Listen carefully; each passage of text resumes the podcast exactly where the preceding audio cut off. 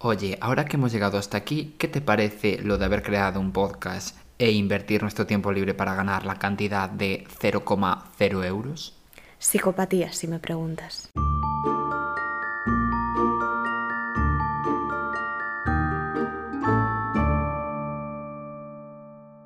Muy buenas, yo soy Yayo Y yo soy Coral. y estáis escuchando Sofá, Aire Acondicionado y Crimen, tu podcast... Oye, ¿cómo que aire acondicionado? ¿Qué dices? no, si quieres digo manta, con el calor que hace, tú estás loca. Ah, que ahora vamos a adaptar el nombre del podcast al clima. Claro, mi idea es esa, pues de repente ir cambiando con las estaciones del año, pues sofá, rebequita y crimen en otoño, sofá, calefacción y crimen en invierno, sofá y hoy no sé qué ponerme porque por la mañana estamos a 8 grados y por la tarde a 25 grados y crimen en primavera, movidas así. Pues nada, que ahora somos informativos Telecinco anunciando el tiempo de repente. Jo, nunca me compras mis ideas. Por lo que sea. Hombre, a ver, a mí si me consigues una colaboración con Pedro Piqueras, pues te lo compro. Mm, Bueno, pues la idea queda ahí en el aire, tú piénsatelo y ya me dices. Y bueno, dicho esto, hoy a quién le toca empezar. A mí, a mí. Pues todo tuyo. Te dejo empezar a ti sin problema ninguno. Vale, allá vamos. Venga. Yo hoy traigo un crimen que ya sé que no se dice así, ya nos lo habéis dicho, ¿Lo qué? que es internacional. Ah, mira. eh, las cosas se dicen como nos salga del coño porque es nuestro podcast. Exactamente. Nosotros creamos nuestro propio vocabulario. Muy bien dicho. El caso es que estaba acostumbrado a traer los nacionales y esta vez pues hemos cambiado. Bueno, la protagonista de esta historia es Casey Woody. Vale. Casey nació el 17 de octubre de 1989 en Little Rock. Era una niña de 13 años, en- bueno, cuando ocurren los hechos, en Arkansas. No, sí, ya me imaginaba que no tenía 13 cuando nació. o sea, Bueno, sus padres eran Rick y Christy Woody y tenía dos hermanos mayores. Más o menos sobre esta época eh, vivían en Holland, pues allí. En el, bueno, era un pueblo. En un pueblo en, Cas- en Castro Riberas de Lea, pero de Estados Unidos. Sí, que se encontraba en Little Rock. Y este sitio, más o menos, tenía una población de 500 personas. O sea, un pueblo súper pequeño. Minúsculo. Sí, además los vecinos como que vivían muy aislados unos de los otros. Ya. La familia, estos, estas cuatro personas, vivía una vida completamente normal, o sea, era una familia común. Pero en cambio, la noche del 19 de junio, en 1997, sucedió algo. La familia se dirigía a casa cuando unos caballos salieron al medio de la carretera, justo enfrente del vehículo, y la familia chocó con los caballos. Bueno, pues en este accidente que tuvieron con el coche, eh, murió la madre de la niña, Ay, de pobre. Casey. Y además es curioso porque justo ella llevaba toda la vida trabajando con caballos. Jo, también es casualidad. Sí. Y este suceso fue súper traumático. En este momento Casey tenía solo siete años cuando ocurre este hecho. Dios, qué pequeña. Sí. Y la verdad eso lo pasó muy mal porque claro, pues eh, estaba muy unida a su madre. Aparte también su padre era oficial de policía, que se llamaba Rick. Y parece falso. Casey, la niña, fue creciendo y la verdad era una chica muy amiga de sus amigos, bueno, lo típico que suele decir, y le iba muy bien en la escuela. Además, pues tenía muchos amigos que, que la querían un montón y ella tenía una vida bastante feliz dentro de el suceso este que le había marcado. Bueno, claro. Y bueno, Casey poco a poco se empezó a sentir atrapada en el pueblo donde vivían, porque tenía 500 habitantes. Claro, es que, que- que te voy a decir, no, no es que se sintiera así, es que lo estaba. Claro. Entonces, ¿qué pasa? Como ella no podía hacer prácticamente nada y estaba aburrida todo el día, decidió entrar en Internet. Y además, en esa época uno de los hermanos también se había ido de casa y estudiaba de noche, su padre trabajaba muchísimo y pasaba un montón de tiempo fuera de casa. Entonces, bueno, al pasar tanto tiempo fuera de casa y tenía a la gente lejos, pues utilizaba esto, entraba en Internet y en Messenger más concretamente. Uy. Allí se escribía con sus amigos. Se mandaba zumbidos. Exacto. Y un día, Casey y dos amigas suyas, llamadas Samantha y Jessica, pues estaban aburridas. Cada una estaba en su casa. Estaban ellas hablando por Messenger y mandándose esos zumbiditos. Y decidieron pues buscar algo por internet, en plan, pues algo para entretenerse. El chat de Terra, por ejemplo. Parecido, entraron en Chatroom. Uh. El caso, que era un lugar de internet donde la gente se conocía. Tú piensas que esto pudo suceder más o menos en el año 2002, que ya pues era raro conocer a gente por internet, o sea, sí que internet funcionaba y todo eso, pero no era... Sí, no es como hoy en día. Exacto, o sea, tenías más desconfianza también. Y pues no era tan común hablarte con, con gente de, de redes, bueno, redes. Es que claro, no había Tinder aún. No, ni había eh, ¿cómo se llama? Instagram. Grindr, ah. bueno, pues nada. El caso, que esta chica conoce a Dave, un chico de 17 años de California que hacía surf. Ella en este momento tenía 13 años. Y a Casey le llamó bastante la atención, le gustaba, porque Dave era muy divertido y como que conectaron entre ellos. Además, a partir de ese día empezaron a hablar y todos los días se comunicaban y se volvió una persona muy importante para ella. O sea, tenían conversaciones muy fluidas e incluso ella le contó lo de su madre y él le apoyaba en todo esto, en la muerte de, de su ver, madre. Solo jodería, también te digo. Ya, pero bueno, que era un apoyo para ella. Claro. Y además Dave también se abrió a ella y le contó que tenía una tía que también había tenido un accidente y que estaba en coma. En, además, justo, él era de California, pero su tía estaba en el hospital de Arkansas, de donde era Casey. Vale. Y estaba, pues eso, bastante cerca. Entonces Casey pues le contaba todo a sus amigas, la verdad, se abría un montón con ellas y le contaba lo mucho que le llamaba la atención este chico, Dave. Y también se lo contó a su padre. Sin embargo, su padre le dijo, bueno, no pasa nada, pero no le des información demasiado íntima porque le daba un poco de miedo No, todo claro. esto de las redes sociales. O sea, que, pero que una cosa te voy a decir, era surfista. Mm, Yo ya bajaba de Bragas hacía ya dos semanas. bueno, puede ser. Entonces el caso, pensaba que, que su, su padre pensaba que chatear con gente pues que no, no había mucho peligro y que como pasaba bastante tiempo sola pues era un modo de distraerse. Y unos meses después de estar hablando con Dave, el chico cumplió 18 años. Entonces, al cumplir la mayoría de edad, como que el padre cambió un poco de idea y no le gustaba que ella hablase con un chico mayor de edad. Que a ver, había cumplido un año más, pero ya no le hacía gracia y le pidió que dejase de hablar con él porque la idea no le gustaba. Bueno, el padre un poquito inquisidor, te diré, ¿eh? Sí, a lo mejor también la vio demasiado pegada al ordenador y dijo, mira, no me gusta este chico para ti. Entonces Casey, pues como suele hacer los adolescentes, no hizo mucho caso a esto y continuó hablando con Dave. porque, Obviamente. claro, lo consideraba un buen amigo. Y yo que sé, lo pasaba bien con él. Y como a Casey pues, le cogió el gusto a conocer a gente por internet, le gustó este rollo, pues empezó a buscar a más chicos por internet. Y así conoció a Scott. Vale, o sea que vamos introduciendo nuevos personajes. Sí, sí, pero bueno, mm, hasta aquí, o sea, no te vas a perder. Scott decía tener 14 años y vivía en Atlanta. Entonces ella, pues también eh, con este chico conectó mucho y empezaron a hablar bastante en un periodo muy corto de tiempo. O sea, se hicieron súper amigos y esto hizo que empezase a cortar un poco la relación con Dave, con el anterior chico, pues Claro. porque ya estaba enfocada en Scott y le gustaba mucho. Había pasado página. Sí, y además pensaba en lo que le había dicho su padre y cada vez le hablaba menos, aunque de vez en cuando seguían hablando y se seguían contando sus cosas. Bueno, un día Casey llegó de repente y le dijo a sus amigos que Scott era su novio. Ya fue oficial. Oficial. Bueno, pues Sí. nada. Ya tenían fecha en el nick del, del WhatsApp. No, perdón, del, del Messenger, sí. Y a su vez, pues Dave le estaba hablando, otra vez aparte, el otro chico, y le contó que su tía estaba empeorando y que no pensaba que fuese a vivir mucho más tiempo, entonces que quería ir a Arkansas a visitarla al hospital y que de paso aprovechar una oportunidad para verse, que así coincidían y se veían en persona, por fin. Pero ¿qué pasa? Que Casey pues no sabía qué hacer, porque la verdad no había pensado nunca en quedar en persona, era simplemente pues hablar para pasar el rato y, y la gracia esa. No, claro. Pero claro, con 13 años pues no se llegó a plantear si algún día veo a este chico, cómo voy a actuar. Yo creo que sinceramente que tampoco le apetecía en ese momento. Entonces bueno, que era algo que quedaba en internet para ella. Ya, como platónico.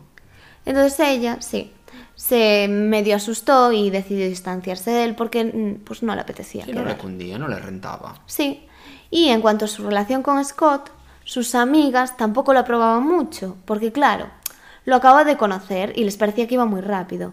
Además, pensaban que no lo conocía en persona y podía ser cualquiera. Sí, a ver, podría ser un aleatorio. Hmm. Y además Casey pues continuó y les contó que, que nada, que les había dado su dirección de casa a Scott y Scott se la había dado a Casey para mandarse cartas. Ah, di que sí, hombre, Casey. todo, todo bien. Claro, y ellas le dijeron que no debía de darle dirección de su casa a alguien que no conocía personalmente. Y le, avisaron eso, que tuviese cuidado. Que en realidad pues era internet, pero que no necesitaba andar dando tantos datos. Por lo que sea, ¿eh? Sí. Entonces, bueno, el 13 de diciembre del 2002, que ya ella, pues eso, tenía sus 13 años, era un día común para toda la familia. Y esa noche, pues salió su hermano a las clases porque tenía clases nocturnas, por eso llegaba tan tarde. Ah, claro. Y su padre salió de trabajar para volver a casa, que su padre también trabajaba, por eso ella pasaba tantas horas sola. Claro. Porque no tenía su madre y la familia pues hacía sus, Sus movidas. sus cosas. Entonces, el padre tampoco era una persona que se despreocupase de ella, sino que la llamaba seguido.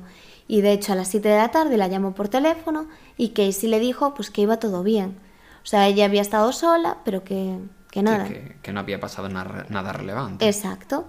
Pero ¿qué pasa? Que evidentemente, Estaría viendo Sabrina cosas de brujas y poco más. sí, pero bueno, esto es un podcast de crímenes. Claro. pues, no iban tan bien las cosas.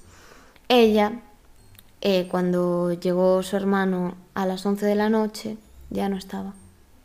Jesús. No se encontró a la chica y además se asustó mucho porque a las 11 de la noche todos sus amigos estaban en casa, ella vivía alejada de todos y su hermano dijo aquí hay algo que huele muy mal. No, y encima es cultura americana, que quiero decir, bueno, estadounidense, que quiero decirte, eh, a ver, ya en, ya en España sería raro a las 11 de la noche que no estés en casa, pero es que encima allí que hacen como una vida, como eh, a las 6 cenan, a las 8 se ponen ya como en modo vamos a meternos en cama en breves, ¿sabes lo que te quiero decir? Que las 11 es como si aquí desapareces a las 2 de la mañana. Sí, no, no, era muy tarde, la verdad. Entonces el hermano lo que hizo fue llamar rápidamente a su padre, que además era policía.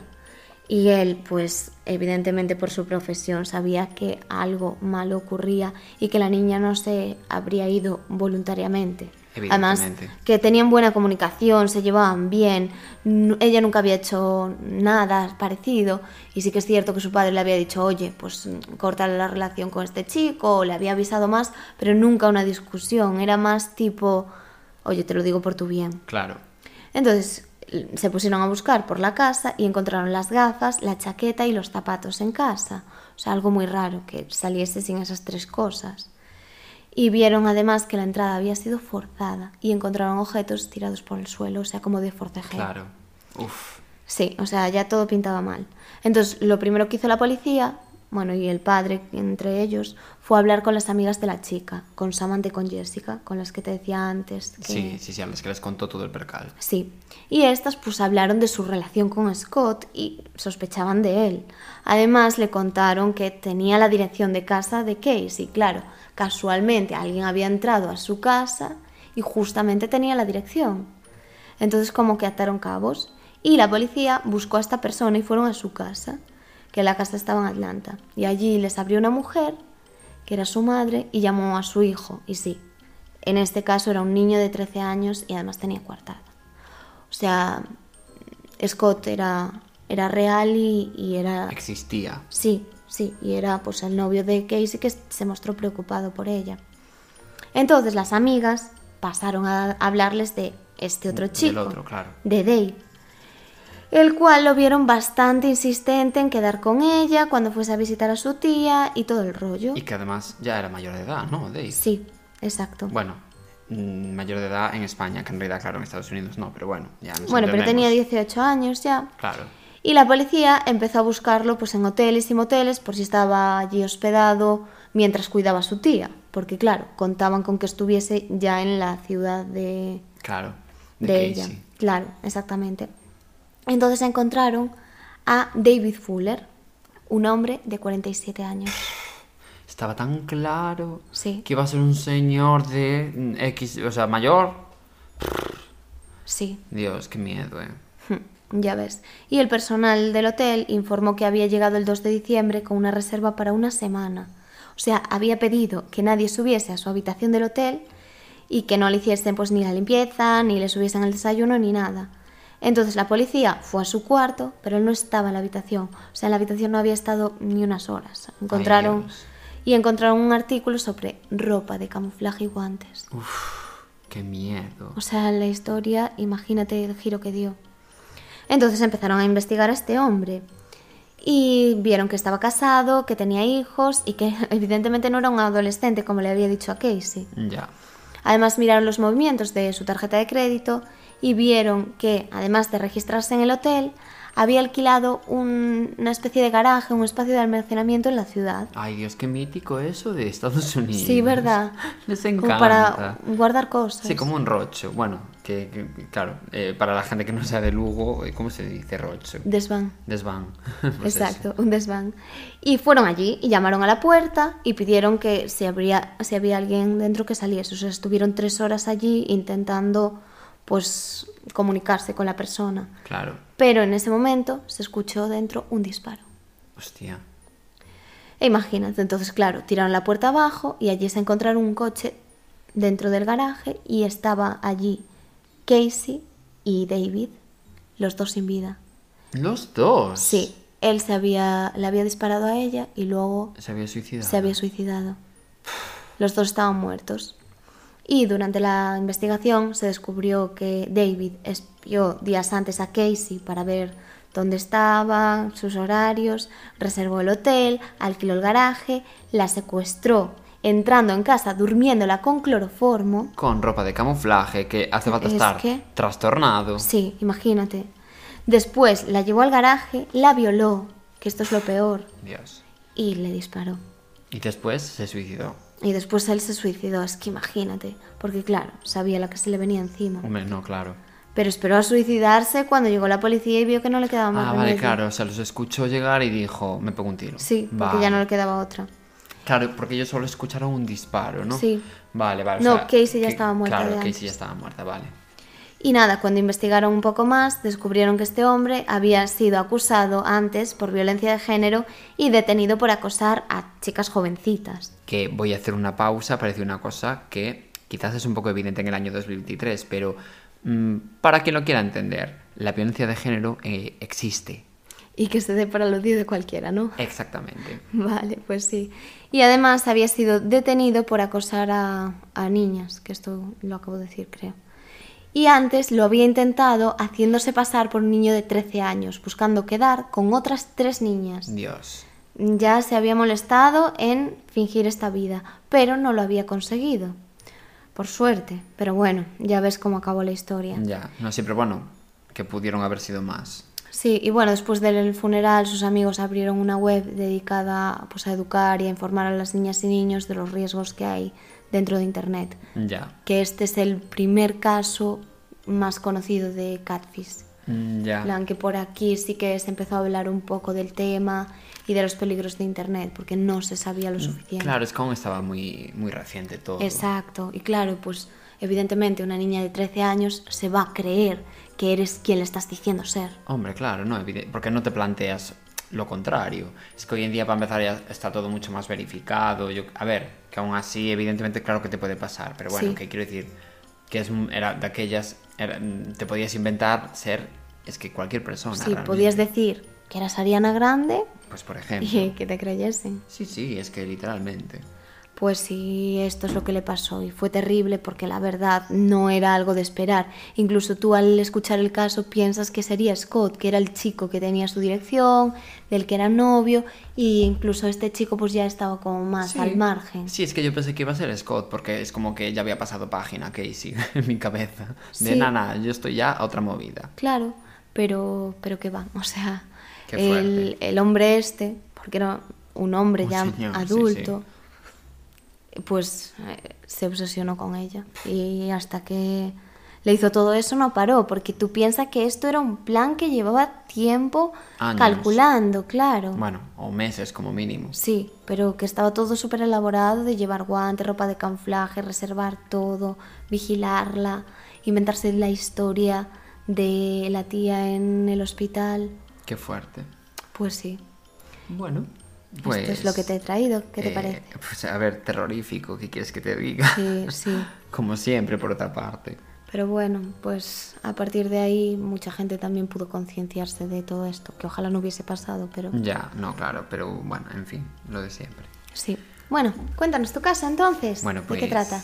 mi caso, mira, Espero que sea mejor que el mío. no, la verdad que no lo es. Ah, bueno, pues o sea, no. no te voy a mentir. Eh, ya sabes que además yo parece que tengo afición por buscar los peores casos que existen en la faz de la Tierra. Yo, no sé, los atraigo de alguna forma, flipo. Pues sí. Eh, mi caso se llama Ginny, la niña salvaje. Ah, pero ya hablamos de esta chica. Puede ser. No- Sí. Yo no me doy cuenta cuándo. Sí, hablamos de ella cuando fue lo de los turpis, me parece, de los problemas que trae. Bueno, no te voy a hacer spoiler. Vale, vale, vale, Pero vale. sí, sí. Sí puede ser, ¿eh? yo no me doy cuenta, la verdad. Pero bueno, el caso. La protagonista de, de mi caso se llama Ginny, que, bueno, Ginny, Jenny, Genie, como quieras decirlo. Ginny Nabotel o Genio Atrapado de Cristina Aguilera, como tú lo quieras decir. Pero yo lo voy a decir como Ginny. Vale. El caso es que este nombre es un nombre artificial y ficticio. Y ya, bueno, ya entenderás a qué me refiero con esto, porque esta historia es turbia de cojones. No, sí, sí, ya sé. Ya es Ya lo que vas de- a contar. Ya sabes de qué va. Sí. Bueno, pues esta niña nació el 18 de abril de 1957 en California y vivía con, con sus padres y con su hermano mayor John. El caso es que ellos dos eran los supervivientes de un total de cuatro nacimientos. ¿Y por qué lo digo así? Bueno, pues porque de los cuatro que nacieron, dos sobrevivieron, que son Ginny y su hermano John. Ah, vale. Pero los otros dos murieron. No me preguntes cómo, no me preguntes por qué, porque estoy investigando, pero la verdad que no encontré información sobre esas dos muertes de esos dos nacimientos. Vale, vale, yo esto no lo sabía. La movida es que los padres de Ginny, que se llamaban Irene y Clark Wiley, o como se quiera pronunciar eso, todo el rato estaban discutiendo y peleándose. Irene, es decir, la madre, tenía eh, bueno, bastantes problemas de salud, ¿no? ya que sufría de cataratas y desprendimiento de retina, que bueno, hoy en día es una, opera- un- o sea, una enfermedad operable, ¿no? Claro. Pero yo no sé el contexto médico de aquella época, ni, Sí. ni bueno, y además estamos hablando de Estados Unidos, que supongo que Claro, no hay sanidad pública, entonces supongo que sería una operación de todo menos baratita. Claro. Pero bueno, No, y que a saber el nivel de gravedad o lo que fuese. claro, el, el caso es que eh, por culpa de esto tenía una ceguera progresiva, ¿no? Y Clark, que bueno, era el padre de Ginny, por otro lado, era 20 años mayor que Irene. Que, a ver, no seré yo quien critique las relaciones con diferencias de edad, que, bueno, cada uno su movida, pero ya sabes que muchas veces son peligrosas por los roles de poder que se pueden desarrollar por parte del más mayor, que no tiene por qué pasar, pero bueno. No, y que en realidad, pues 20 años aún se notan. Pero Sí. bueno, que yo qué sé. Sí que, a ver, que no tendría por qué pasar nada, pero bueno, que oye, que puede, puede pasar. Sí. Bueno, el caso es que este señor sufría de un cuadro depresivo agravado que se desencadenó después de, de un accidente de tráfico que tuvo eh, su, su madre en- y en el cual murió. Y bueno, como te puedes imaginar, evidentemente le marcó para el resto de su vida. El padre de Ginny era un hombre bastante agresivo y ejercía violencia de género hacia su mujer a través de palizas y violencia tanto física como, como psicológica. Vale. Así que bueno, era un- una buena pieza. Ya, ya veo. Pues después de este contexto todo, que ya sabes que me encanta siempre remontarme al inicio de la civilización egipcia para explicar un crimen, Sí, cierto. ahora ya podemos centrarnos en Ginny, que es la verdadera protagonista. Vale. El caso es que esta niña comenzó a hablar eh, a los 20 meses. Bueno, tampoco es tan raro porque hay que mirar el nivel de desarrollo de los niños, puede ser muy diferente de unos a otros. Sí, pero es que esta niña no decía ni una palabra, o sea, no había dicho ni papá. Ah, bueno. Sí, Ya, es un sí, poco, es es un poco raro, ¿eh? Sí. Y bueno, que 20 meses o algo más de un año y medio para los que no hablen madre. Por otro lado. Sí, porque lo de los meses a mí me desconcierta. Es que por Dios. De hecho, un pediatra eh, bueno, sugirió a la familia que la niña presentaba problemas de aprendizaje y que posiblemente también tenía una discapacidad intelectual. ¿Cuál? Ya, la verdad que no tengo ni idea y seguramente ellos tampoco. Ya. A lo mejor lo dijeron así en plan, bueno, pues a lo mejor tiene Claro. algún tipo de... Sí, de trastorno, pero no sé, o sea, en plan, como que tampoco lo especificaron. No lo sé. Pero bueno, la movida es que a Clark esta info no le quiso venir bien, por lo que sea. No le gustó. No. Y empezó a emparanoiarse con que las autoridades le iban a quitar a su hija para llevársela a un centro especial o vete a saber. Y que era su deber, y cito textualmente, proporcionarle un tratamiento doméstico y protegerla de los peligros del mundo exterior. O sea, Madre mía. Es que claro, o sea, Clark era como uno de esos padres que votan al partido tenebroso, que empieza por V y acaba por Ox, que vetan contenidos del colegio a sus hijos para que no se conviertan en homosexuales. La mítica que te enseñan en el tema 1 de matemáticas. Tú lo dejas caer, vale. Sí, sí. Bueno, el caso es que a partir de ese momento Ginny comenzó a experimentar los efectos de la soledad, ya que el padre se encargó personalmente de ello. ¿eh? Hasta los 11 años eh, de edad, Ginny no tuvo ningún contacto con el mundo, pero es que no en plan exageración, no, no, es que literalmente no tuvo contacto con ni una sola persona en el mundo salvo su padre. Es que eso es terrible. Y se ¿Y pasa... la madre? La madre, bueno, ya verás, ya te explico ahora de la madre. Vale.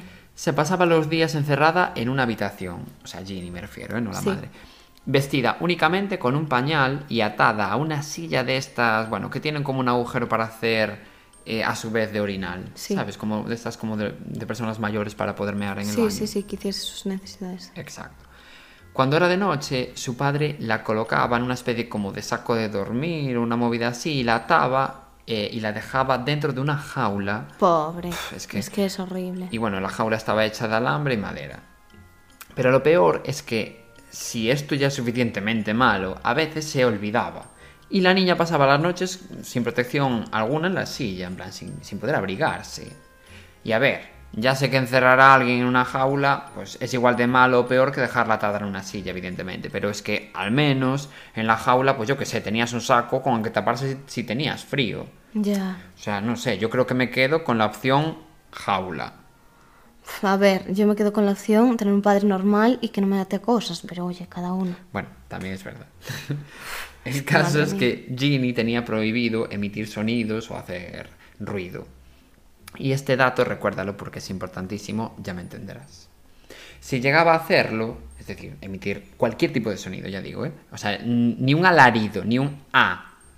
Si, ya digo, si llegaba a hacer esto, su padre la golpeaba o le ladraba como un perro feroz para asustarla. Pero es que, Dios mío. Es que, claro, la ha tratado como un animal. Claro, igual. Ni siquiera le enseñó a comer o a, ir al baño por sí sola. De hecho, su, alimentación hasta los 13 años consistió en comida de bebé, cereales y huevos cocidos. Y todo esto se lo daba su padre de comer, ¿sabes? quiero decir, ella en ningún momento hacía ningún movimiento para comer, ella por sí misma. Simplemente era alimentada y punto. Ya. Por lo tanto, claro, nunca llegó a aprender a comer por sí sola ni a ser independiente en ese aspecto, ¿sabes? Que parece algo como evidente, pero claro, si nadie te enseña y no lo haces tú nunca, siempre te lo hacen a ti, No, claro, no aprendes, y más en esas edades. Claro. Que necesitas desarrollarte y, y crecer y aprender autónomamente. exactamente. Y bueno, su habitación era un cuarto sellado, sin ningún adorno en las paredes ni nada. Ese señor no se había pasado por el Ikea en ningún segundo para por lo menos que la chavala, ya de estar encerrada, que tuviese un poco de alegría en la vida. Sí, un ambiente por lo menos confortable. Claro. No tenía acceso ni a radio, ni a televisión, ni a material didáctico mm, de, de ninguna forma para aprender del mundo. Y por supuestísimo tampoco de internet. A ver, no estamos hablando del año ochenta y pico. Normal que no tenga internet. Bueno, claro, es verdad, no lo había pensado. Pero bueno, eh, lo único de lo que disponía, cuando no estaba atada, claro, era de algunos envases de queso de este, como de untar, ¿sabes? Tipo Filadelfia. Ala, ya estás regalando promos. bueno, ya. Eh, el caso es que a mayores tenía un par de imperdibles de plástico, estambre, que dirás, ¿qué es eso? Yo tampoco lo sabía. Es como una especie de ovillo de lana. O sea, es como otro material distinto a la lana, pero muy parecido. vale, vale, vale. Y revistas viejas, pero no de las guays tipo Super Pop o La Loca. No, no. Revistas tipo como la programación de la tele, ¿sabes? O cosas así. Que ni. Ya. ¿Sabes? Que, que- que ni una noticia del Mario Casas te podías ver. No, y además entiendo que esa niña, mm, si estaba privada de todo, que tampoco sabía ni, ni leer ni nada. No, claro, nada. Pero bueno, por lo menos se podía entretener. Imagínate que fuera con la revista Hola. Pues igual se podía entretener con las imágenes, pero es que ni eso. O sea, ella con lo que se podía entretener es que a las 10 echaban el telediario, a las 10 y 5, ta- ¿sabes lo que te quiero decir? Sí, O sea, nada. terrible. Estaba completamente incomunicada y si acaso llegaba a oír palabras, estas eran primitivas y agresivas como las que le decía su padre y que aún así solía evitar, ¿eh? O sea, tampoco te vayas a creer que el padre le decía más de una oración conjugada. Ya. De hecho, a la edad de 13 años, la niña solo entendía 20 palabras. Jolín. Sí, pues que como un 20. animal al final. Igual. No, bueno, yo, es que yo creo que que peor. O sea, Sí. yo creo que hay perros que entienden más de 20 palabras, Sí, por sí. ejemplo. Bueno, la mayor parte de esas palabras, además, eran cortas y negativas, como para, ya basta y no. Que era lo que le diría todo el rato. Claro. Bueno, en todo este contexto, los demás miembros de la familia eh, no vivían de manera muy diferente, tampoco te vayas a pensar. ¿eh? De hecho, debían permanecer dentro de la casa, aunque bueno, por lo menos a ellos se les permitía salir de vez en cuando. Y cuando no les era permitido, el padre se sentaba en la puerta con una pistola cargada a observarlos, para que a nadie se le pasara por la cabeza siquiera traicionarlo, entre comillas. Dios, qué psicópata. En fin. También les estaba terminantemente prohibido dirigir palabra alguna a Ginny, o sea, solo él podía dirigirse a, a- a ella. Pero ¿por qué esa rabia? O sea, era como que la quería educar a toda costa. Es que, es que yo no lo entiendo, la verdad. Pero Yo creo que a lo mejor al decirle que tenía un pequeño retraso en el lenguaje Hmm. o en lo que fuese, que al final se lo tomó como, ay Dios, esto, esto no puede ser, esto es una vergüenza. yo creo que es una mezcla de eso y que a la vez, eh, claro, él no quería que se la llevaran, porque si no se la iban a llevar a otra, pues yo que sé, a un centro de menor, lo que sea, yo que sé, a cualquier tipo de institución que igual la podrían haber ayudado. Pero él no quería, entonces, como le, da- como le daba miedo que se la llevaran, tampoco quería que tuviese ningún tipo de contacto para que no generara quizás el deseo en ella de querer eh, entablar, ¿sabes? Unas, mm, o sea, sociabilizar con el resto del mundo. No sé, no tiene ningún No sentido. sé, esto ya claro, eh, todo el rato inventándonoslo. No, ya, es- ya, porque ¿por qué motivo decides hacer semejante barbaridad? No lo sé, porque no, no tiene sentido ninguno, por mucho que se lo busques. Desde luego. Bueno, en la habitación de Ginny, a pesar de estar sellada y con las ventanas tapadas, había como un pequeñito hueco por el que se lograba colar la, la música de piano que un vecino solía poner y los aviones que pasaban por allí cerca. Vale. Es decir, todo lo que ella conocía del mundo se reducía a la guía de, de la programación de la televisión y a 5 centímetros de cielo y parte, una pequeñita parte de la casa de ese vecino. Fuera de eso, absolutamente nada. Qué horror. Pero bueno, de repente, en algún punto a mediados de los 70, eh, un poco hasta el coño de los abusos y de las palizas, eh, por lo que sea, Irene, es decir, la madre, eh, logró escapar de la casa. Y además Bueno. se llevó a los dos hijos, tanto a John como a, como a Ginny. Ah, bien, bien, vale. Pero la movida es que, claro, su situación económica era muy precaria. Así que no tenía dinero para operarse y recuperar la vista, por ejemplo. Que claro, recordemos que estaba prácticamente ciega por culpa de las, de las cataratas. Y claro, a su vez es la pescadilla un poco que se muerde la cola. Porque a ver quién te contrata en Estados Unidos sin poder ver y a ver cómo te recuperas económicamente y eres independiente sin poder trabajar. Sí, claro, es muy complicado. Y- sin dinero tampoco te podías operar. Es muy complejo. No, y la tortura que debió de vivir esa mujer con los malos tratos, que al final también tienes la autoestima por los suelos y, y no, no sabes Por supuesto. a lo mejor salir de ahí. Exacto. Pero bueno, por este motivo, el 4 de noviembre de 1970, acudió a una oficina de beneficencia en Temple City a buscar apoyo del estado de California.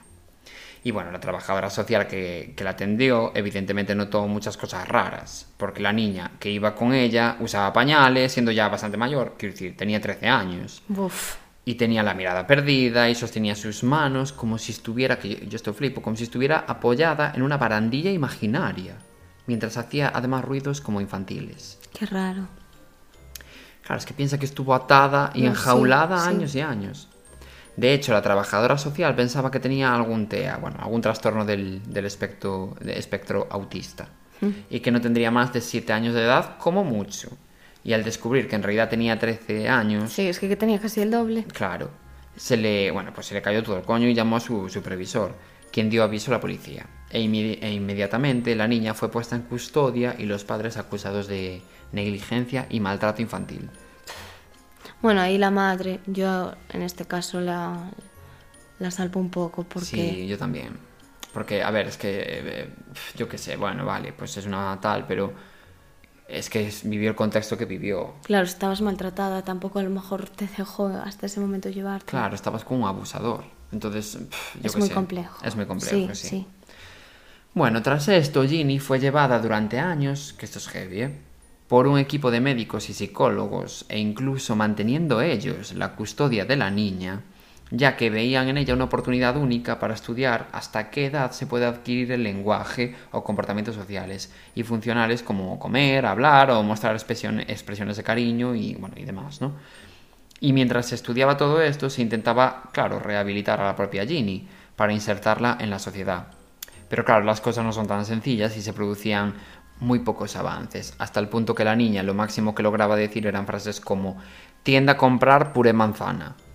Que sabes, a ver. Ya, ya. Pero bueno, sí que es verdad que a pesar de que es terrible, pues claro, nunca se había dado un caso práctico de algo así, de una persona que una niña que estuviese aislada desde los 20 meses hasta los 13 años de edad, eh, aislada completamente del mundo, del lenguaje, de ningún tipo de, ¿sabes?, de, conocimiento sobre nada. Ya. Entonces sí que fue una oportunidad para poner en práctica muchas teorías que se habían desarrollado al respecto, ya digo, aunque sea terrible. Pero bueno, años después, tras un juicio de custodia, la niña fue enviada con su madre quien se había operado ya por fin la vista. Vale. Pero después de unos meses, oh, sorpresa, se dio cuenta que hacerse cargo de Ginny era una tarea más complicada de lo que ella pensaba. Hombre, sí.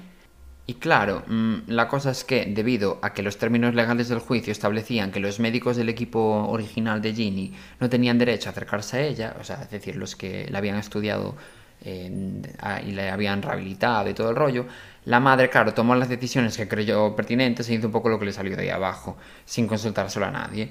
Y finalmente Ginny, bueno, pues vivió en seis hogares adoptivos distintos y en alguno de los cuales fue nuevamente maltratada e incluso experimentó regresiones, sobre todo después de, mm, bueno, cierto incidente en uno de ellos, donde después de ser mm, severamente castigada, no se sabe muy bien de qué manera, ¿eh? Pero quiero decir, no me preguntes porque la verdad que no se sabe. Casi mejor no saber. Pero el caso es que fue castigada por vomitar.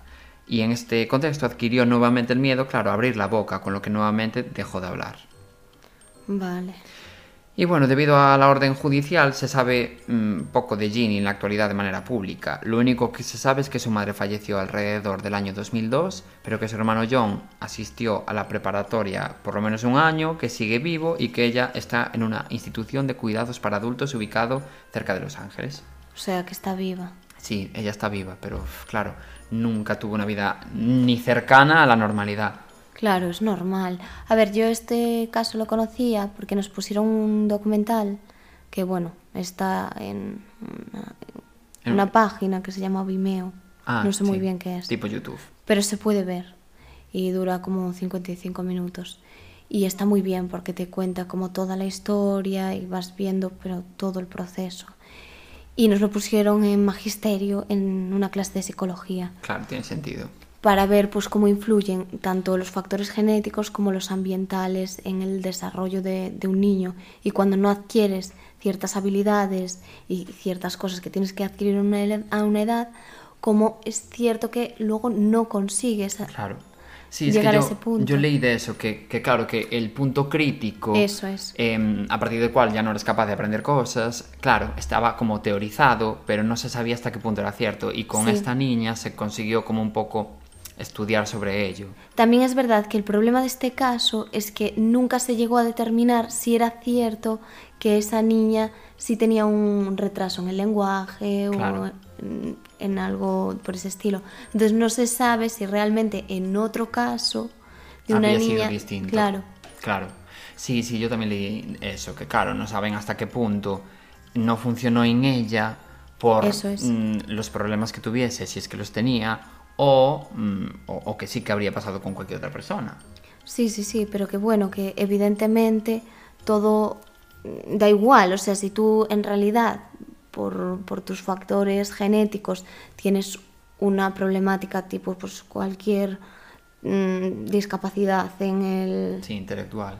Intelectual o... sí, o de cualquier otro tipo. Claro, pues si la tienes y se trabaja, los avances que puedes hacer son enormes, pero claro, si ya tienes la limitación de que en tu entorno no te ayudan y, hacen todo lo contrario, llega un punto en el que es normal que no adquieras ciertas habilidades o ciertos conocimientos o ciertas... No, claro, es que, es que incluso ella, eh, Jolín, hasta em, dejó de hablar en el futuro porque encima volvió a ser maltratada. Es que claro, como una persona así eh, vas a llevar una vida relativamente normal o aprender nada. Sí. Si es que, es que encima esto ya nos había pasado también, eh, no me acuerdo en qué otro En caso. los Turpin, que algunos niños habían sido. Mm, Yo creo que no, yo creo que en el de Gertrudis, que... Pero no, puede ser. no, fue en los Turpin. Sí, sí, sí, tienes razón, fue en los Turpin, que algunos niños volvieron a ser maltratados, Sí. en plan, yo es que eso no lo entiendo. Y o sea, varios. Sí, es que ¿cómo puede ser que una persona tenga tan mala suerte para que te pase no una vez, sino varias veces? Porque si no tienes empatía, no sabes lidiar con ese tipo de niños que, que no vienen con, Ya. con las facilidades que podría venir otro, Sí, no, claro, sino que vienen con pues,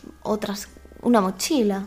Una... Claro, es no, sí, es que sí, sí, totalmente. Entonces al final pues te encuentras a una persona que no sabe empatizar y, y- y los tratas mal. Porque Terrible. no consigues llegar a ellos y eso te genera frustración, pero es que no está justificado Es, para que, es nada. que no adoptes. Ya, no, sí, sí, Es sí, que es muy tal heavy. cual. Que nadie te está obligando. Bueno, hay países donde te pagan, creo. ya, pues... A lo eh, mejor- En fin. Yo lo dejo caer. Pero bueno, el caso es que, no sé, me parece algo muy interesante como a nivel psicológico todo el, el caso de... Sí, sí, sí, sí. Esta niña. eh. Y bueno, hasta aquí el capítulo de hoy.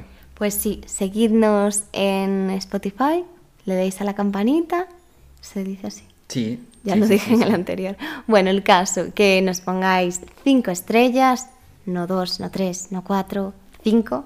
Sí, que esta semana lo habéis hecho muy bien, se ha notado el toque de atención del capítulo pasado.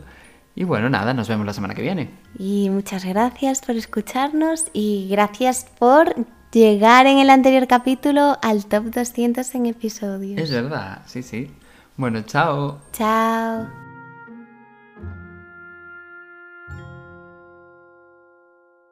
Muy buenas. em, La protagonista es Casey. Casey.